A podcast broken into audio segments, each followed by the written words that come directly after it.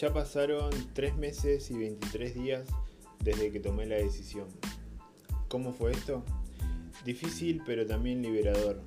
Difícil porque hacerte preguntas incómodas o cuestionables te muestra cosas que no pensás que pueden ser reales.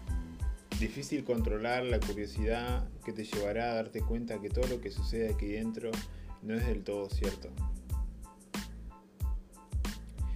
Difícil es saber que eres quizá manipulado por la verdad de una persona y que no puede ser cuestionada.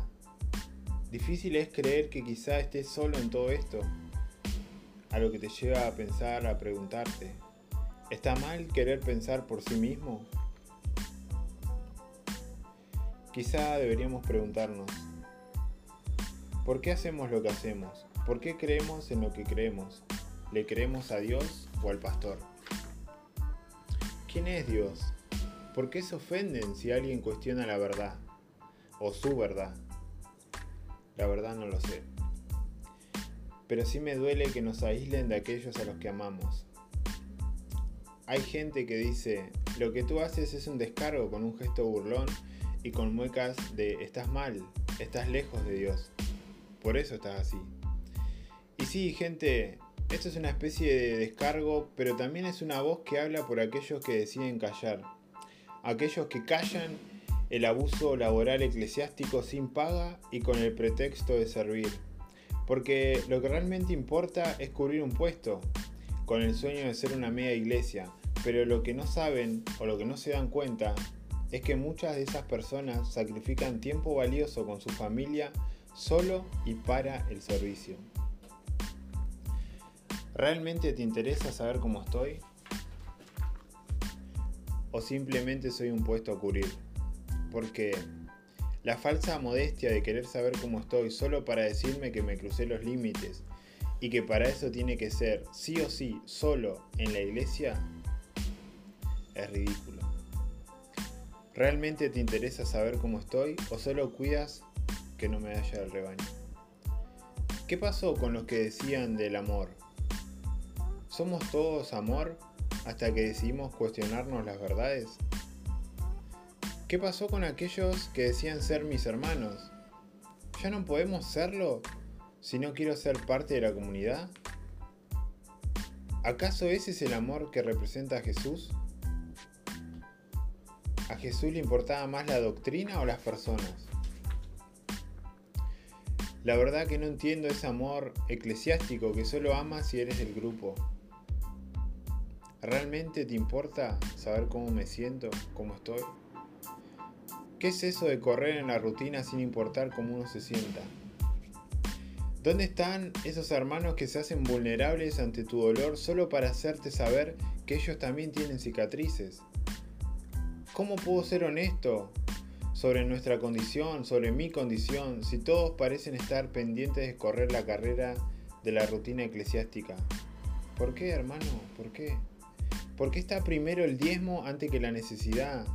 ¿Por qué sacrificar algo monetario? Por un simple Dios te bendice o Dios te bendiga. ¿Dios maldecirá mi vida por no hacerlo? ¿O simplemente no les conviene? ¿Qué nos pasa? ¿Qué nos pasó? ¿Acaso Dios necesita más de lo que ya tiene?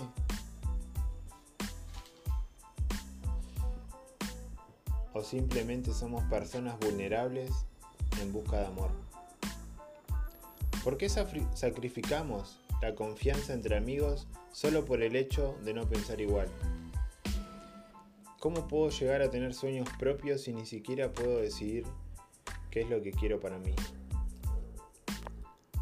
Las pruebas están sobre la mesa, no entiendo por qué aún deciden ser ciegos.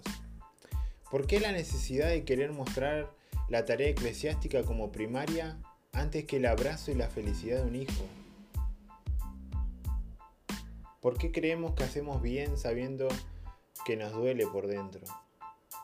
¿Por qué querés salvar a todos cuando hay personas que no les interesa? ¿Por qué nos importa el qué irá de la gente y mucho más si son hermanos en la fe?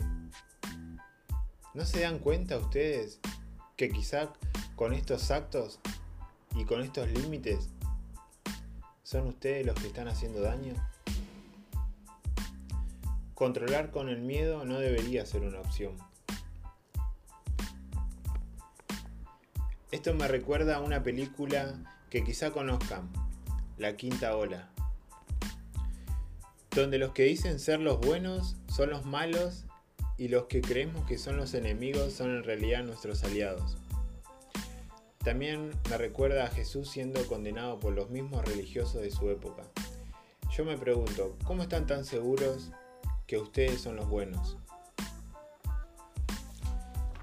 Ya pasaron tres meses de una decisión poco comprendida por muchos, donde lo que haces es más importante que cómo te sientes.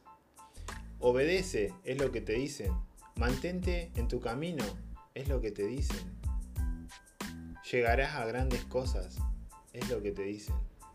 Pero ¿alguna vez se preguntaron o pensaron quiénes somos, qué queremos o a dónde queremos ir? Porque un error y todo lo bueno que hicimos desaparece. A la mierda con todo esto. Yo decido dejar los templos hechos por hombre donde dictan sus propias reglas, a su forma, obviamente. Yo decido ser libre. ¿Por qué? ¿Para qué? Porque yo no me voy de la iglesia, yo no me fui de la iglesia, porque yo soy la iglesia.